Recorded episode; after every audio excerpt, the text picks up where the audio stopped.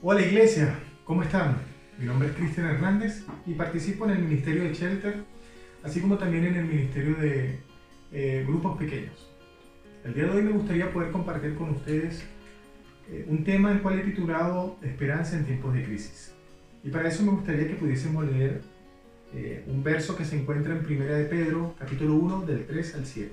Y dice así, Toda la alabanza sea para Dios, el Padre de nuestro Señor Jesucristo es por su gran misericordia que hemos nacido de nuevo, porque Dios levantó a Jesucristo de los muertos.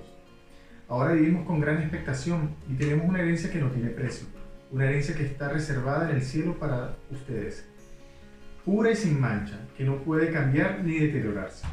Por la fe que tienen, Dios los protege con su poder hasta que reciban esta salvación, la cual está lista para ser revelada en el día final, a fin de que todos la vean.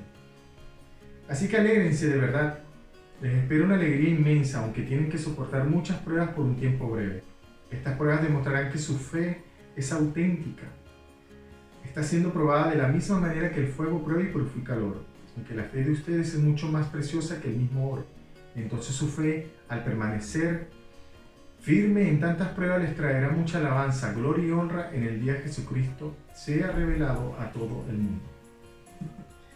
Pedro escribe esta carta a los creyentes gentiles y judíos que vivían en el Asia Menor, hoy conocida por nosotros como Turquía. Este grupo de creyentes estaba viviendo una situación bien peculiar, porque el emperador Nerón los estaba persiguiendo, los torturaba, los crucificaba y los asesinaba. Todos sus derechos humanos estaban siendo totalmente vulnerados. Ahora, Pedro cuando leemos este pasaje, comienza diciendo, toda alabanza sea para Dios el Padre nuestro Señor Jesucristo.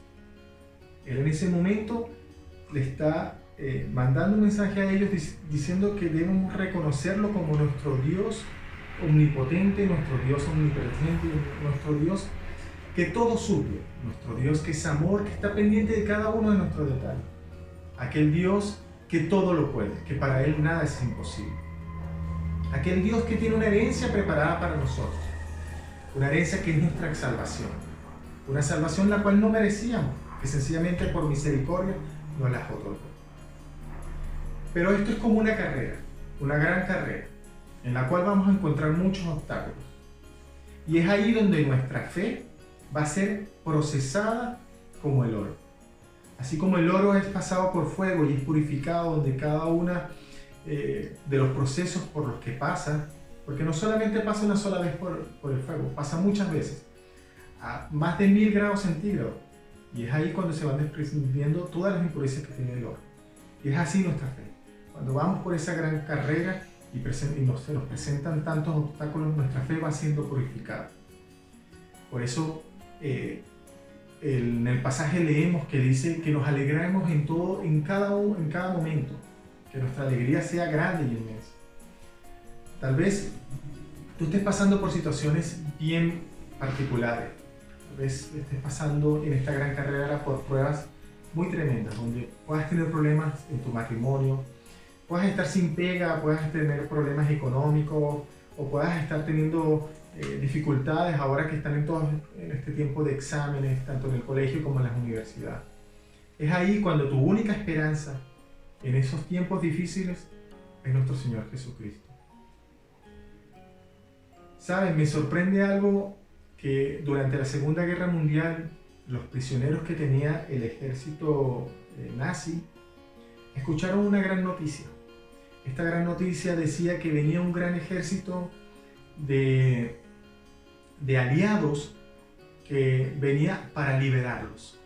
Y lo más sorprendente es que esa liberación no fue a la semana o a los, meses. Pasó mucho tiempo, seis meses tal vez. A, otros les llegó esa liberación o ese gran ejército de liberación tal vez al año. Pero la actitud con la que ellos esperaban era diferente. No te sorprende cuando estás pronto a cumplir, de, eh, estás pronto a cumplir años y estás como eh, con tantas expectativas, qué pasará, quién te saludará, quién te felicitará. O en estos tiempos decembrinos eh, durante estas fiestas de Navidad o, fin de año, cómo la pasarás, qué vivirás. Es así como debemos de, vivir con, en estos tiempos donde nuestra esperanza es Jesús. No es fácil, pero es ahí donde nuestra fe se moldeará. Es ahí donde nuestro carácter se moldeará.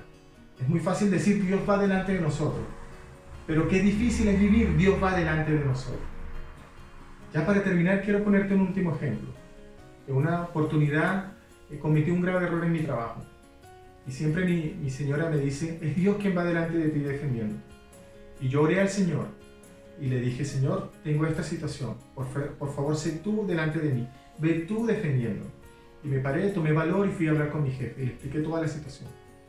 Me sorprendió la actitud que él tomó. Me felicitó por haber sido sincero y haberle eh, expresado esta situación. Pero lo más sorprendente es que no me acarrió ningún tipo de problema.